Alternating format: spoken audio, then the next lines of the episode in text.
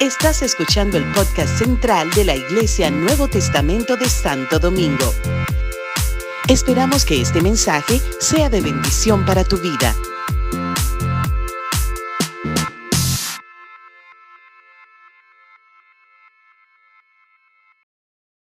Bueno, te- tengo un problema. Este, no sé cuánto tiempo tengo, cuánto tiempo dispongo. Díganme ustedes. Hora y media. Es un montón. Es un montón. No me hagan como alguna gente que me dice, ¿cuánto vas a predicar? Digo, bueno, me dice, porque a los 30 minutos me voy a comprar alcapurria y, y pionono y, y frituras, ¿verdad?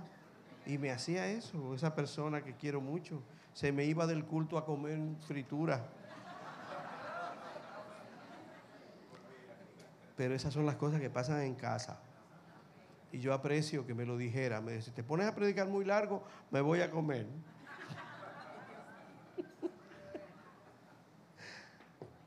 tengo, tengo un problema. Tengo dos, dos mensajes y no sé cuál predicar.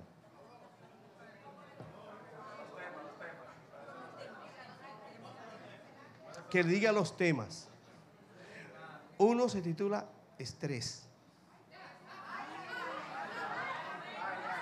Y el otro se titula y el, y pero Hold. Y el otro se titula Cambios.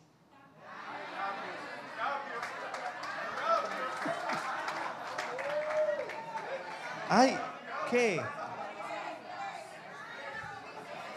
Estrés. ¿Cuánto dicen estrés? Wow. Los dos, qué bravos. ¿Y cómo lo hago? ¿Cómo? Bueno, si ustedes me prometen que no se van a comer fritura y me dejan aquí. ¿Qué dice? ¿Qué tú me aconsejas, Carmen? El estrés que producen los cambios. Ah, yo tenía que venir para acá. Oye, pero qué tremendo. Bueno, déjame ver cómo lo hago. Ustedes me van a ver aquí cambiando y cambiando ustedes me van a excusar. ¿Está bien? Que, ¿cómo?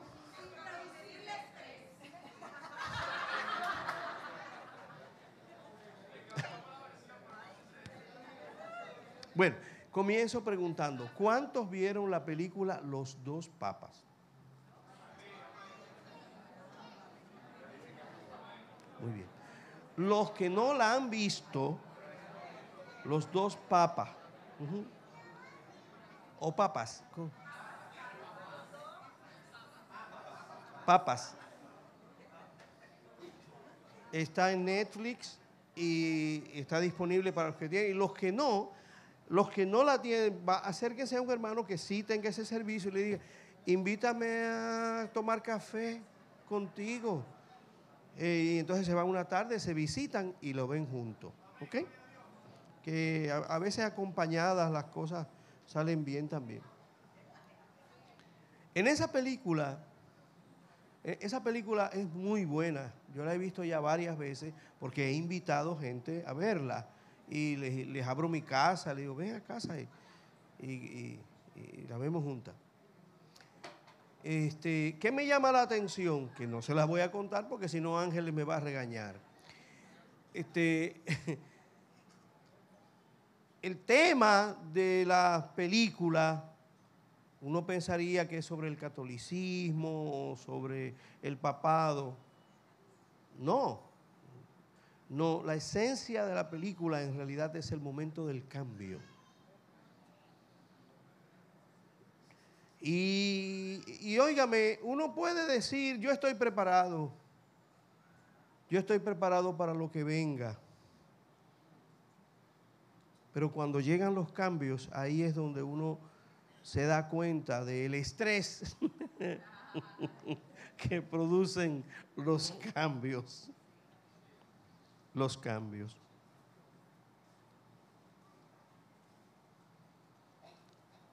Salmos 46, vamos a leer ese, ese pasaje. Dice, Dios es nuestro refugio y fortaleza, nuestro pronto auxilio en las tribulaciones.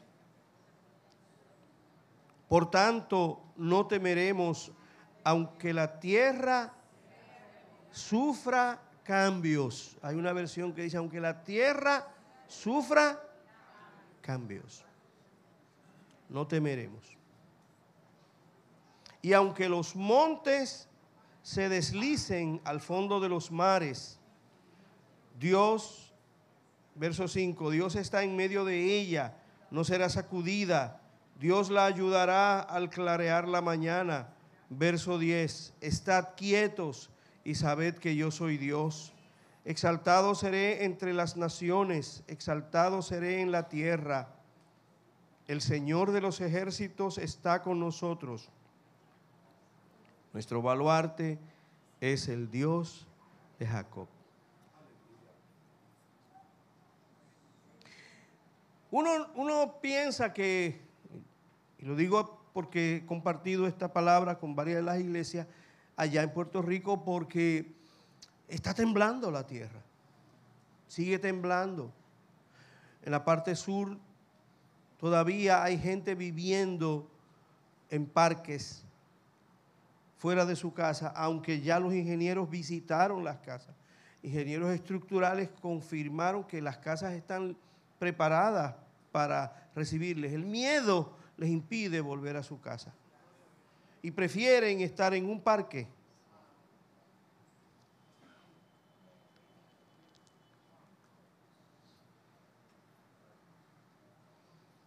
Y esto lleva desde diciembre. Y a nosotros nos dijeron, el mejor consejo que le podemos dar al resto de la población es no vayan para allá. Porque los evangélicos somos, locos, ustedes nos conocen, ¿verdad?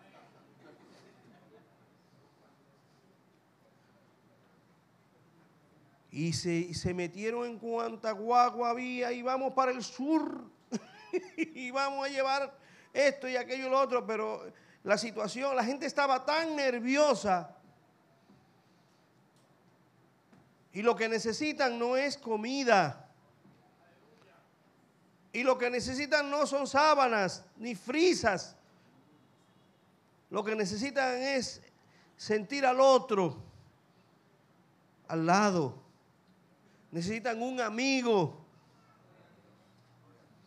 Y, entonces nosotros estamos en un momento de, grandes cambios en, en nuestra civilización, las redes sociales, donde un joven en una ocasión me dijo, yo he hablado con cuarenta y pico de personas a la vez.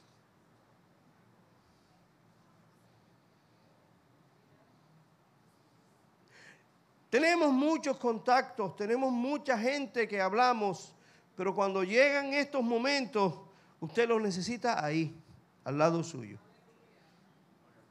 Usted necesita esa cercanía que solo un amigo puede dar, solo un hermano.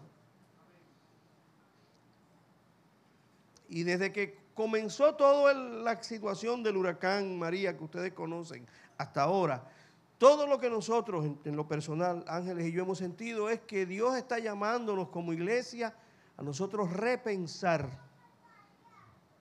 nuestro propio concepto de iglesia.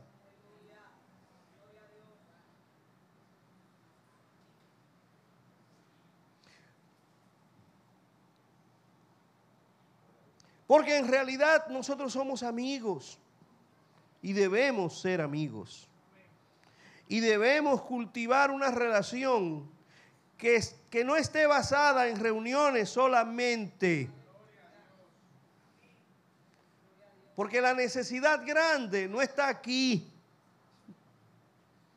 Porque los sanos no tienen necesidad de médico son los enfermos. Y la soledad que nuestra gente, nuestra gente sufre no está aquí porque nosotros tenemos la bendición de la comunión. Y la comunión nos sana. Y la comunión es una bendición tan grande y la disfrutamos Nuestra gran necesidad no está aquí. Aunque nosotros tenemos grandes necesidades. Pero nuestro pueblo no solo somos nosotros.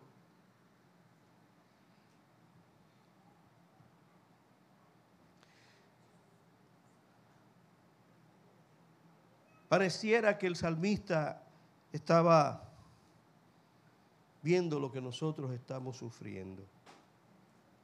Aunque la tierra sufra cambios, no vamos a tener miedo. ¿Y por qué? Bueno, yo los invito más adelante a ustedes ver en ese salmo las veces que dice, Dios está allí.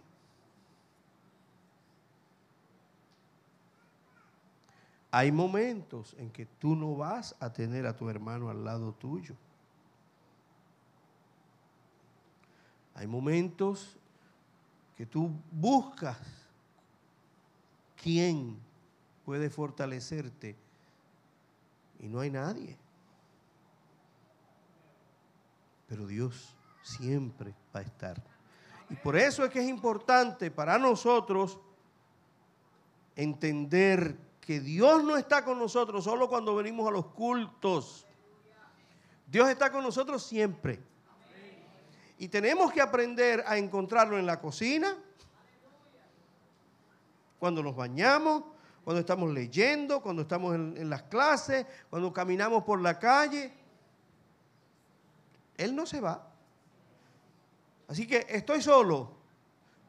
Sí, puedo no tener a mi hermano cerca, pero Dios siempre, siempre va a estar allí. Aunque las cosas cambien, aunque la tierra sufra cambios. La pregunta que yo les tengo a ustedes es, ¿Dios cambia?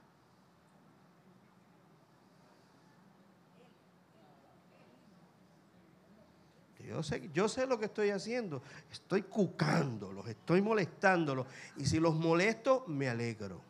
Porque eso quiere decir que van a pensar. Y la gente que piensa es lo que este pueblo necesita, lo que el mundo necesita. No tontos útiles. Porque la gente que piensa es la gente que se convierte en un problema para el sistema. Por eso Dios viene a transformar nuestra manera de pensar con arrepentimiento, que lo que significa es eso, cambia la manera de pensar. Dios cambia. Por eso lo mandé a ver la película.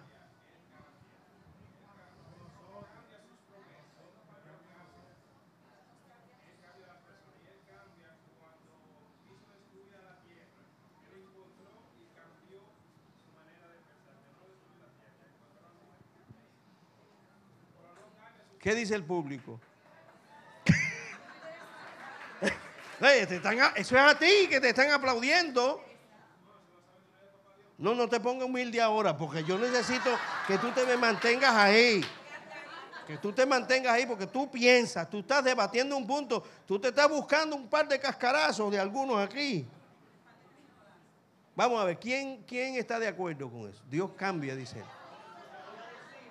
Eh, que él no se escuchó, que él dice que Dios cambia, que Dios cambió cuando, ¿cuándo fue que dijiste que Dios cambió? Cuando Noé, que iba a destruir la tierra, dijo, pero no la va a destruir. Entonces cambió. A ver, ¿qué piensan ustedes? Que cambia, dice ella. ¿Y usted qué dice?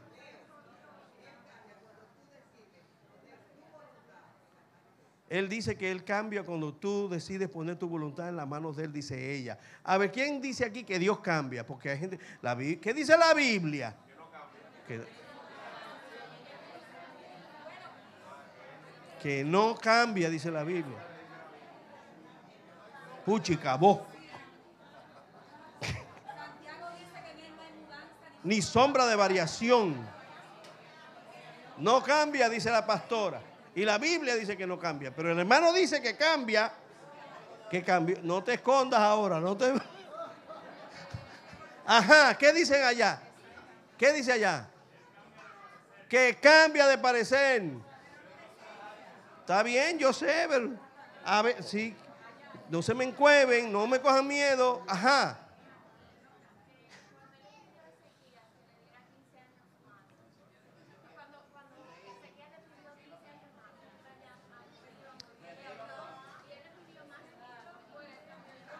Que, pero, pero cojan turno, cojan turno, cojan turno, porque, ¿verdad? Así lo podemos oír a todos. Ella dice que cuando el rey iba a morir, él, le pidió a Dios, Dios le dijo, te vas a morir. Y entonces él le dijo, dame una oportunidad, dame un chance. Y que Dios le añadió 15 años más. Y que Dios, que a Dios cambió, dice ella. Entonces, ajá. Dios cambia. Dios cambia sus decisiones por amor y misericordia. ¿Qué dicen allá las, chicas? La esencia no cambia. La que, que, cambia, eh? Las decisiones él las cambia. Muy bien. ¿Qué dicen allí? Jerome, que se me cambió otra vez.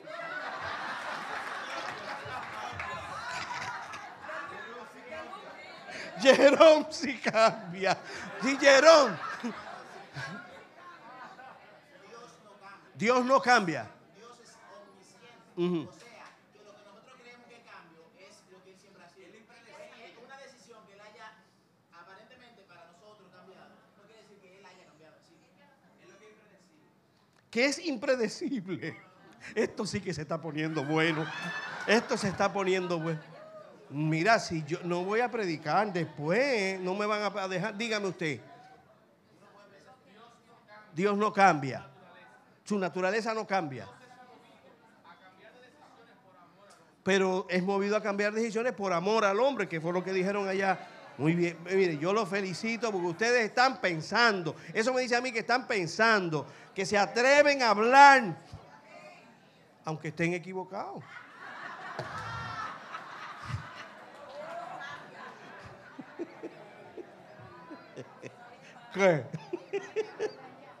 ¿Ah? ¿Alguien más quiere hablar? dígame usted. Ajá, dígame. Ella piensa, ella piensa.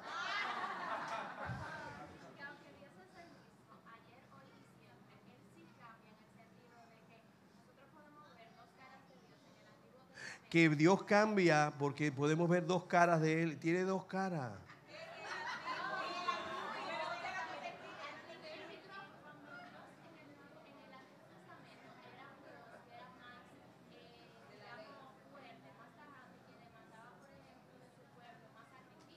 Sí.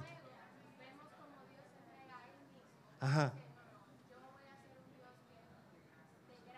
Un Dios de gracia. Siempre lo fue, pero cambió. Yo voy a aprovechar eso que tú acabas de. Miren, miren, esto, miren, yo, yo quiero decirles algo. Yo le estoy haciendo a ustedes una trampa. Yo, yo estoy tramposo hoy. ¿Está bien?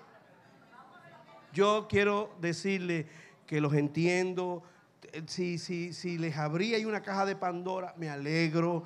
Bienvenidos al club. ¿Verdad? Nosotros tenemos que poner estas cosas en perspectiva y armonizarlas con lo que nos pasa. ¿Está bien? Y no es fácil contestar preguntas. Lo mejor es esconderlas y pretender que eso no está pasando. Pero la verdad es que en lo íntimo todos nosotros tenemos grandes preguntas y necesitamos respuestas. ¿Por qué? Porque tenemos que armonizarnos con Dios de alguna manera. De alguna manera hay cosas de Dios que no entendemos. ¿Está bien? Yo no entiendo lo del perdón todavía. Porque yo ahorcaría a dos o tres. ¿En serio? Pero Dios perdona. Y Dios me dice a mí que yo no perdono.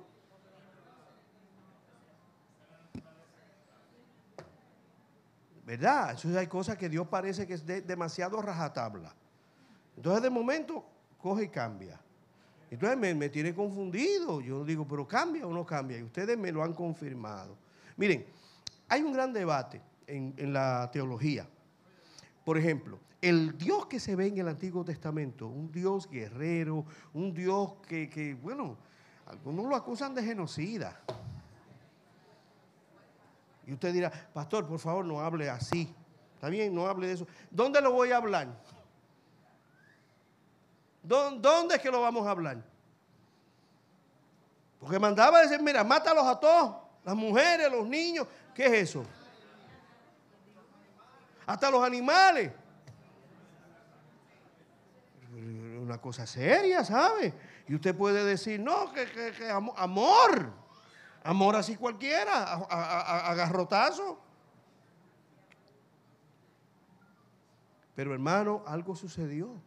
Pues cuando cuando llega el Nuevo Testamento, pero otra cosa, que lo trajeron aquí. Es cierto. O hay un cambio en Dios que uno dice, pero ¿qué fue lo que le pasó? Porque cuando yo comparo a Dios del Antiguo Testamento y me voy al Nuevo, oye, pues, dime que no cambió. Por amor, es cierto. El móvil, sí, sí, el móvil es el amor. Ahora sabemos que el amor cambia a uno. Que lo cambia. Que cambia los designios. Que cambia hasta la manera de pensar. Que te obliga. El amor te obliga a cosas que tú nunca te imaginaste que tú ibas a estar haciendo por amor.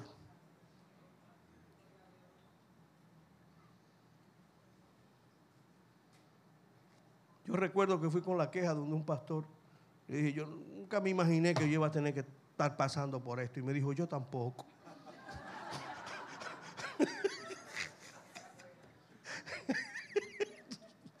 Entonces, me di cuenta que yo no era el único. ¿Está bien? Estaba alguien ¿verdad? En, una conversación como esta mañana con unos jovencitos en la escuela bíblica, y entonces un jovencito le pregunta a la maestra y le dice que, que por qué que era Dios este era tan belicoso en el Antiguo Testamento y tan peleón y tan sanguinario. Que por qué era eso. Entonces ella trata de explicarle al niño, entonces el niño no la entiende. No lo entiende, dice, porque yo no entiendo. Y, entonces los otros niños, tratando de ayudar a que a su compañerito entendiera, intervinieron en la, conversación. Y una de las niñas le dice, mira, es, es bien sencillo, lo que pasa es que Dios se convirtió.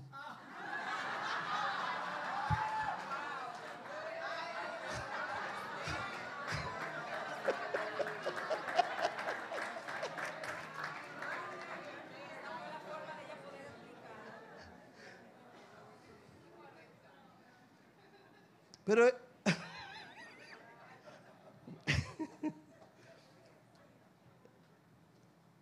Ustedes me dicen si le ayudamos o dejamos eso ahí. Claro, ¿verdad? Porque hay unas cosas inexplicables. Entonces, ¿cómo, cómo, cómo, cómo describe este cambio? Pues se convirtió, no es el mismo que cuando viene Jesús, dice la Biblia que Él es la imagen del Dios invisible, ¿ah? que Él se hizo hombre. Dios se hizo hombre. Se hizo hombre y, ¿y para qué?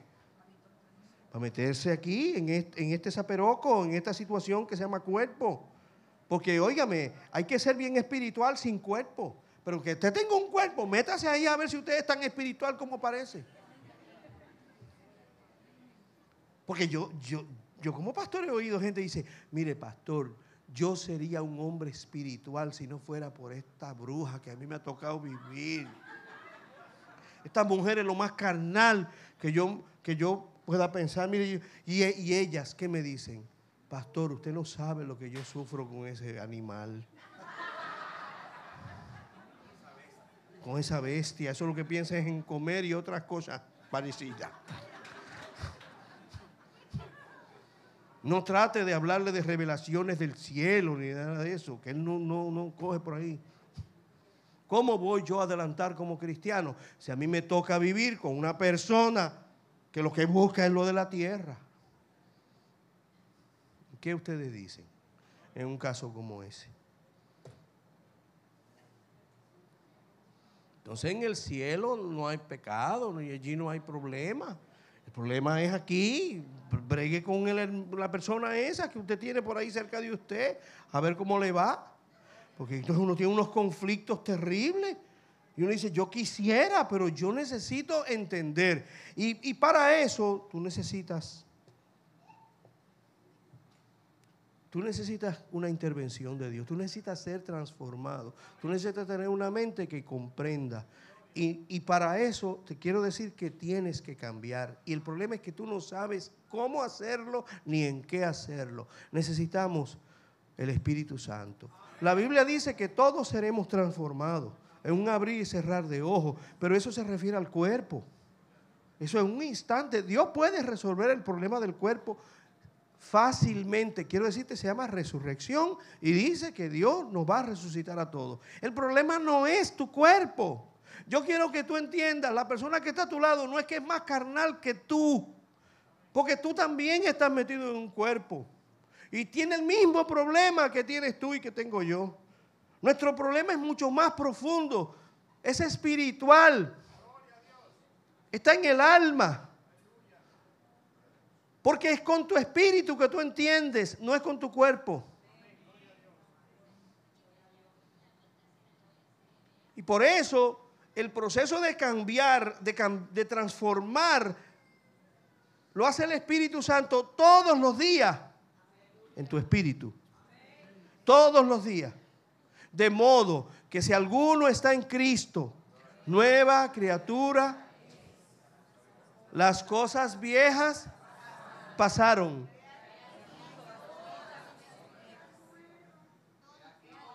¿Todas? Pues está mal. ¿Ve? Porque, Pablo no dijo eso. Y, es la, dificultad que nosotros tenemos hasta con el idioma. los idiomas no siempre pueden contener la realidad espiritual. Es algo tan y tan complicado que es difícil como cambia Dios o no cambia. Ven, cuando Pablo habló esas palabras, no dijo lo que tradujeron. Pero ¿y por qué lo dijeron así? Porque el español no soporta, nuestro idioma no soporta que lo pongan como Pablo lo dijo, porque suena un disparate y este, en, en la estructura gramatical no se puede. Porque Pablo lo que dijo es, de modo que si alguno está en Cristo, nueva criatura es. Las cosas viejas pasaron. Note esto, las cosas viejas son el pasado. He aquí, todas van siendo. Van siendo hechas nuevas. Es un gerundio, es un presente progresivo que no lo puedes mezclar con que las cosas viejas pasaron y ahora resulta que están siendo hechas nuevas. El idioma español no soporta eso, pues entonces hay que arreglarlo. No, no lo arregles, déjalo como lo dijo. Porque es que es un problema. lo que te está diciendo, mira, el pasado ya pasó. No lo puedes cambiar. Lo que pasó, tú no lo puedes cambiar. Pero tú sí puedes cambiar lo que te está pasando. Todas las cosas que te están pasando están siendo hechas nuevas. Es un presente progresivo. Hoy, esto está pasando, yo tengo el poder de cambiarlo hoy. Si permito que pase, ya, no lo puedo cambiar. Es una invitación a, a actúa sobre tu presente Actúa sobre la actualidad, lo que te está pasando ahorita, o sea, ahora. Porque lo que viene, el futuro, tampoco lo puedes cambiar. Pero lo que sí tú puedes cambiar es lo que te está pasando en este momento. Es que no tengo la capacidad, no tengo la sabiduría. Entonces necesitas ayuda. Necesitas ayuda. Y solo hay uno que se pueda meter contigo, conmigo, con aquel, con aquella y con cada uno a la vez, y es el Espíritu Santo. Que bregue contigo. Y que tú le digas qué, qué, es lo que tengo que hacer. En este momento necesito saber ahora, ahora, ahora, ahora, eh, ahora, ahora. ¿Qué hago? ¡Bum! Y te llega ahí, haz esto. Ese sentir que tú y yo lo sabemos, tú y yo sabemos cuando sentimos cosas que parecen una locura a veces. Pero es la oportunidad de ir cambiando lo que está pasando. Y tenemos que hacerlo por fe. Ustedes dieron las respuestas correctas. Dios cambia sus designio, su pensamiento, su manera de pensar por amor, por compasión. Hay algo que mueve a Dios de una manera extraordinaria y es el amor y la compasión. Y porque te ama, Dios, está hasta, eh, Dios es capaz hasta de cambiar los planes por ti. Yo quiero que tú lo entiendas. Él dice, yo sé los pensamientos que tengo para ti, pensamientos de bien y no de mal.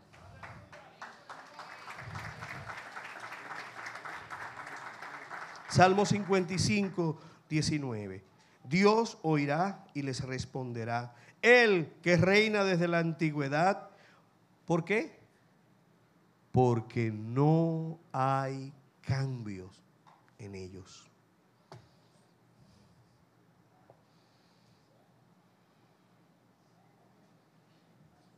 Ni temen a Dios. ¿Por qué no temen a Dios? ¿Por qué, ¿Por qué no hay temor de Dios? Porque no hay cambio. ¿Qué trae temor de Dios al corazón? El estar dispuesto a cambiar. Esto no me está dando resultado. Tengo que cambiar. No sé. Pues, tengo que acercarme a Dios. Y la Biblia dice que el principio de la sabiduría es el temor a Dios. Yo necesito sabiduría para poder estar dispuesto a cambiar. Necesito sabiduría. El cambio no es otra cosa que la disposición de aceptar que Dios proponga lo que me conviene y yo cambiarlo en el momento. No ayer, porque me puedo lamentar toda la vida de lo que pasó y no va a cambiar nada. Pero hoy yo puedo tomar unas decisiones diferentes. Y Dios se para al lado mío y dice, yo estoy contigo. Yo no te voy a dejar, no te voy a abandonar. Por lo tanto, nosotros somos el pueblo que debe ser medido por el presente. ¿Y Dios cómo se llama? ¿Cuál es el nombre que él le dijo a Moisés? ¿Qué se llama? Yo soy, ¿qué quiere decir? Es un presente. Yo soy. ¿Cuándo? Ayer. No, no, ahora. Dios es el, Dios de la hora. Por eso es. Dice, si oyeres hoy su voz, no endurezcas tu corazón. No es mañana, ni es, ni es, ni es ayer. Es hoy, hoy. Hoy es el día de salvación. Hoy es tu día de salvación. ¿Qué tengo que cambiar? Yo no sé, pero es cuándo? Hoy. Es hoy. Es mi oportunidad lo que tengo. Dios dice, Vuelvan, vuélvete a mí y yo me volveré a, ti. Me voy a volver y me volveré por compasión. Así que Dios no cambia sus valores, pero Dios cambia sus designios. Y Dios cambia su consejo. Y Dios cambia muchísimas cosas, pero lo hace por amor. él, destruyó a Sodoma y a Gomorra, él la destruyó, pero salvó a Lot. Y, le dijeron los ángeles, le dijeron a Lot, mira, hasta que tú no salgas de aquí, nosotros no podemos hacer nada contra esta gente. Así que tienes que salirte, porque si no te sales del medio, es imposible nosotros seguir adelante con lo que tenemos que hacer. Tanto poder tienes tú, sí, tanto poder, pero no lo sabes, yo no lo sé. Y el no saberlo nos trae problemas. Mira, cómo reaccionamos a los cambios es lo que hace la diferencia. Cómo nosotros reaccionamos a los cambios. Y es lo que va a demostrar nuestra madurez.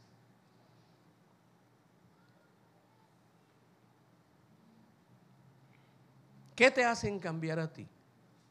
¿Qué me hace cambiar a mí? El amor y la compasión. Verdaderos cambios solo son motivados por el amor y la compasión. Entonces, esta situación que nosotros tenemos con nosotros, estos cambios, es todos estos temblores, todas estas situaciones, el país convulso, las manifestaciones, la gente que sale a la calle a protestar de manera pacífica, qué bueno. Pero sabemos que hay una molestia que si no se atiende, que si Dios no le da sabiduría a los líderes de cómo manejar eso, eso puede traducirse en cosas que nadie quiere. Entonces tenemos que orar para que Dios traiga sabiduría y haya cambios. Porque es lo único que va a traer paz. Que hayan cambios. Miren, hay dos, ejemplos que le voy a traer a su, a su atención hoy. Dos, hablando del estrés que produce el cambio. Cuando uno está cambiando, uno está bajo un estrés bien grande. Si usted dice, no, yo, quiero cambiar, ¿tú, quieres cambiar? Eh, eh, mire, eso es meterse en problemas. Eso es dejar de ser quien tú eres para convertirte en otra persona. Y nadie quiere ceder. Porque todo el mundo es genio y figura hasta la sepultura. Y todo el mundo está bien. Nadie le gusta admitir que está mal. ¿Cómo es que yo admito que estoy mal estando bien? No lo puedo hacer a menos que tenga compasión y ame. Por amor yo puedo decir, bueno, yo puedo, no me funciona, no me resulta así. No me resulta. Por lo tanto, tengo que dejar a un lado eso, darlo por perdido para poder ganar en el otro lado. Miren, lo que pasa, dice, dice Santiago que nosotros todos vamos a ser afligidos por diversas pruebas. Y las pruebas lo que traen son cambios y traen mucho estrés. Cuando tú te llega una prueba, tú entras en un estado de shock, en un estado de estrés. ¿Cuántos están estresados por, pruebas que están pasando? Los que no están pasando por pruebas, quiere decir que usted no está vivo, porque tú el que está vivo está pasando alguna prueba. Y usted puede decir, no, yo no. Créame que todo el que está vivo está pasando por pruebas. Y, parte de eso es, es entenderlo. Yo estoy pasando por una prueba a mí me están pasando esto, a mí me está pasando esto otro. Y tú puedes decir, no, pero ya yo me acostumbré, ese es el problema. Hay pruebas que uno las tiene con uno y uno se acostumbra a ellas y te están comiendo el alma y no te das cuenta. alguna gente no les va a gustar lo que yo le voy a decir. No se sienta mal. Está bien que no es una ofensa para usted, es sencillamente que nosotros mis colegas y yo, ¿verdad? Hablamos así. Pero miren, yo fui a visitar una granja de lechones en Puerto Rico. De puerco. Y yo no sabía que Dios me iba a hablar. Porque ¿qué tiene que ver un lechón con Leo? Pues. Uno no se siente que uno tiene nada que ver con esos seres. ¿Ah? Nosotros los asamos y nos lo comemos y disfrutamos el asunto. Pero que Dios te lleve a una lechonera, a un sitio donde hay un montón de lechones para hablarte, eso es raro, ¿verdad? ¿Ah? Pues mira qué pasó. Estoy hablando con un colega de, la granja de lechones que tienen y él me, se me quejó unas cosas. No, si ya no estamos casi produciendo. Y digo, ajá, ¿y qué pasó? Me dice, tú no sabes, Leo, que desde que llegó el huracán, cuando llegó ese huracán y empezaron esos vientos, esos vientos empezaron a, y todo ese ruido y todas esas cuestiones a volar por todos lados. Las lechonas se estresaron. Y no han parido desde entonces.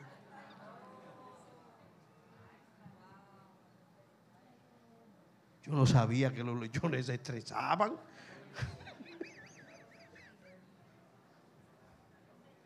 Yo le dije, ¿qué tú me estás diciendo? Me dice, desde la granja se vino abajo. Las lechonas no paren. Yo dije, pero ¿qué tú me dices? Que cuando se estresan no pueden parar. Y me dice, no. Viene una infertilidad temporera. Y yo le dije, ¿será lo que nos pasa a algunos cristianos? Tú no piensas que nosotros no parecemos a los lechones. Pero yo me pregunto, todo este estrés que nosotros estamos pasando no interferirá en el desarrollo de muchas cosas que nosotros tenemos que producir y no las producimos por efecto del estrés que nosotros tenemos encima. Y yo quiero que pienses y medites en eso. ¿Qué dice, qué dice mi colega? ¿Qué dice? Quizás no parecemos más a los lechones de lo que pensamos, ¿verdad? Yo dice, no, si a mí el estrés, mire, hermano, yo el estrés, yo me tomo un par de aquellas cositas y ya yo salgo livianito. Te queda en el alma, te quedas estresado aunque no lo parezca y el efecto es esterilidad. Yo propongo que de verdad meditemos el tema. Porque si le pasa a las lechonas, yo me sospecho que nosotros muchas cosas que se mueren, muchas cosas que no podemos producir, porque hay un estrés que viene, que cada vez que vas a dar fruto de algo, viene un,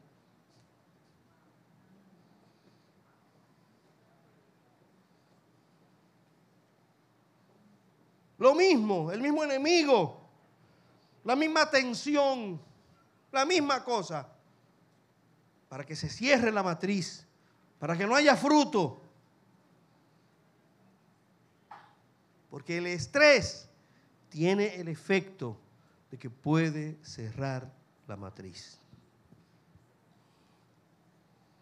Y quizás muchos pastores, ministros que dejan el pastorado, que abandonan la obra, quizás no hemos entendido. Quizás muchos, muchos pastores, muchos padres y madres de familia que abandonan sus hogares, que se rinden, traen una carga, un estrés de años cargando con eso. Y no hemos sido lo suficientemente sabios que para decir, decir, si esta lechona lo que le pasa es que está estresada. Si este marido mío lo que le pasa es que el estrés lo tiene, que, que no funciona. Tenemos que, tenemos que pensarlo a la luz de este tipo de situación.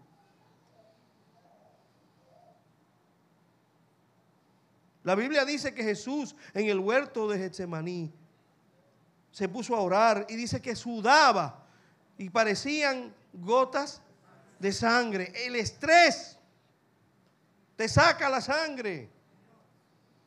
Te desangras.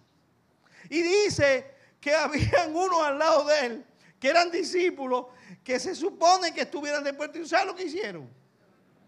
¿Ah? Se fueron a dormir. ¿Qué te está diciendo eso? Que tu estrés no se pega. ¿Ah? Te mata a ti solo, te mueres con el otro durmiendo al lado.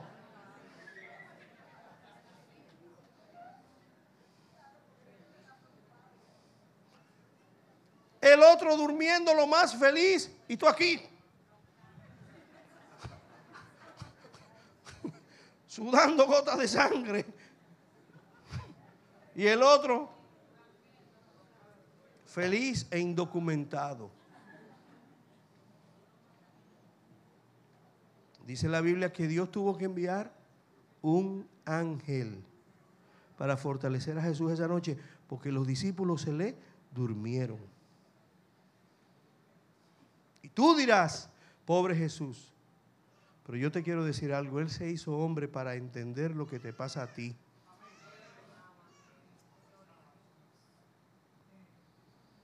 Y yo estoy seguro, yo estoy seguro que nosotros tenemos gente buena, gente que ama a Dios, gente con unas promesas tremendas sobre su vida, que el estrés le ha cobrado muy caro su camino.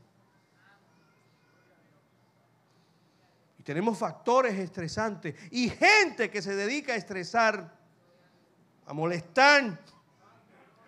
Y no uso otros términos porque no se me permite. Y no encuentran otra cosa que hacer productiva más que estar molestando. Y a veces me dan ganas de decir que se vayan al infierno. Pero no se van.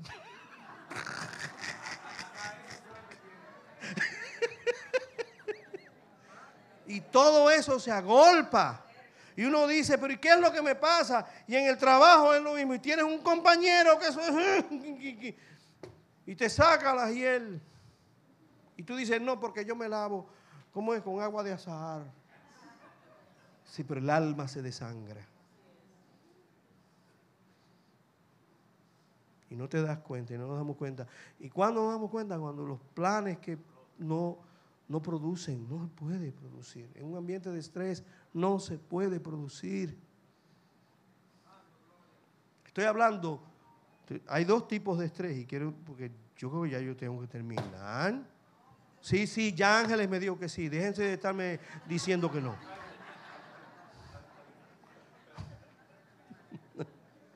Hay dos tipos de estrés. Hay uno, mire, quiero, quiero aclarar esto.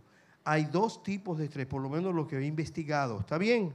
Dos tipos. Uno te carcome el alma, que es este que te le estoy diciendo. Pero hay otro que, es momentáneo, ese, ese tiene otra historia. Estoy hablando del estrés que se queda sobre ti, que permanece en tu alma, en tu situación, que día tras día, semana tras semana, mes tras mes, año por año, que se alarga sobre tu alma, que te hace infértil. Infértil está bien, improductivo estéril. Bueno, es que lo que es infértil necesariamente no es que sea estéril. Estoy tratando de hacer la salvedad. Es que si tienes estrés que no funciona, no puedes producir, pero es porque lo que te está pasando. Si se quita eso del medio, tú puedes producirlo más bien. Está bien, estoy haciendo esa salvedad. Pero miren este otro caso, que yo a mí me gusta ir a mis talleres de agronomía porque me, ponen al día, vea usted. Que entonces me dicen, mira, hay un problema con unas plantitas de cilantro. El cilantro, no, el, el, cilantro es, eh, el cilantro es la verdura que llamamos aquí, el cilantrillo, sí. Y que nos gusta tanto para la sopa, los zancochos, eso es tremendo. Ya se ve que tengo hambre, ¿verdad? Entonces, entonces me dicen los compañeros, mira, este, este hay un problema que, que, no sabe igual. Que el cilantrillo que se produce en hidropónico no sale igual que el que se produce en la tierra. Magali me hace así, porque es verdad, pero encontraron la cura. Sí, encontraron la solución, se la voy a regalar. El estrés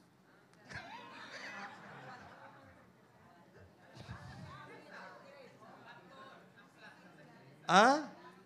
Hasta las plantas se estresan. Mira qué cosa que me trae ella. Ella me dice, hasta las plantas se estresan. Para que vea que esto le pasa a otros seres vivos. Mira, y aquí voy a... Ustedes me tienen que dar cinco minutos. Porque es que mira, tú dices, más rayo parta. ¿Por qué me tocan a mí tantas pruebas? ¿Por qué me tocan a mí tantas cosas? Pues que como esto, como dice como el refrán español, ni contigo ni sin ti tienen mis males remedio. Contigo porque me mata y sin ti porque me muero. Entonces el estrés es así. te mata si lo dejas contigo, pero si lo, si lo usas por un ratito, te puede ayudar. Pues mira lo que ellos descubrieron, que las plantas de cilantrillo, que las ponen allí en el hidropónico con agua, con, con, fertilizante, con un timer, una computadora y todo le llega a la hora, a la hora, a la hora. No saben a nada.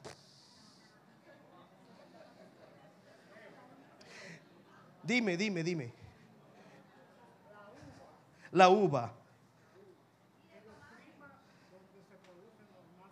En, la, en los climas donde se produce normalmente la uva, tiene el estrés del frío. Que en República Dominicana se le da un estrés de agua. Que no le dan, le quitan el agua para que se muera de sed. Y después florece y fructifica. Vea usted. Porque han descubierto. Apláudanlo porque es verdad. ¿Te gusta el vino? Si no es de esa uva, no sirve para nada. ¿Por qué? Porque si no hay un estrés, hay un sabor que no va a estar. Y hay un olor que no va a estar. Y al, cilantrillo, igual que a la uva, al cilantrillo, en hidropónico, lo que, ¿saben lo que tienen que hacer? Le quitan el agua. Y la plantita que estaba acostumbrada a que a ella le daban todo, es que cuando yo quiero, quito la mano, pongo la mano ahí y ahí está. Y yo no necesito nada. Yo todo está bien en mi familia, no hay ninguna necesidad. ¿Y sabe lo que le pasa?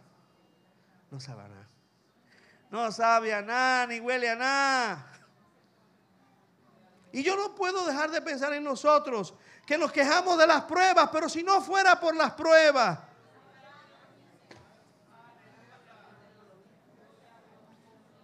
¿cómo serías tú? ¿Cómo sería yo si no fuera por lo que nos pasó?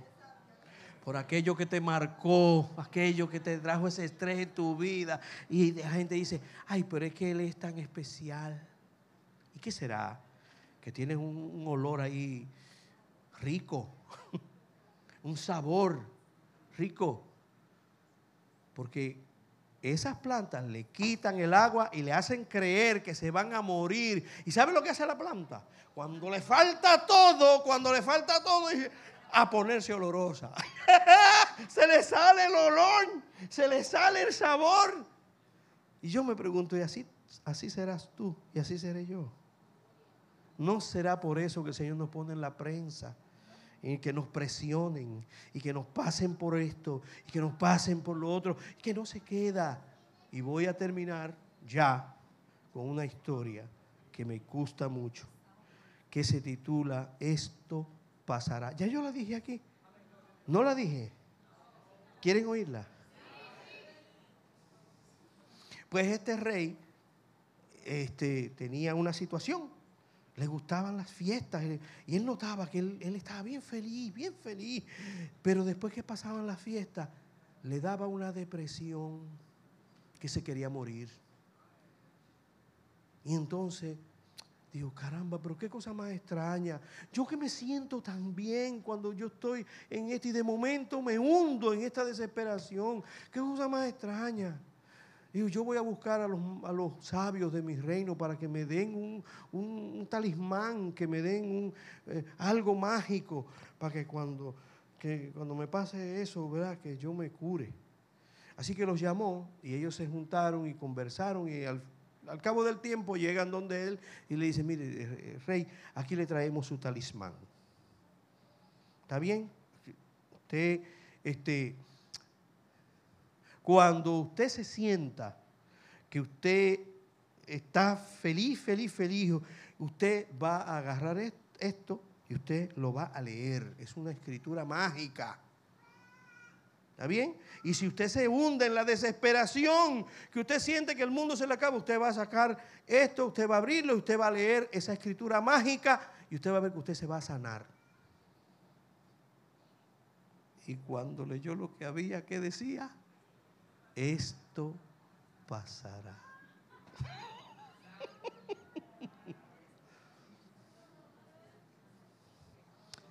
esto pasará. Cuando tú estás muy alegre que todo te va bien, lee tu, tu, tu talismán, tu escritura mágica. Eso pasará, porque no todo se queda bien todo el tiempo. Y cuando te falte todo y tú pienses que el mundo se hunde, eso también va a pasar. Eso también pasará.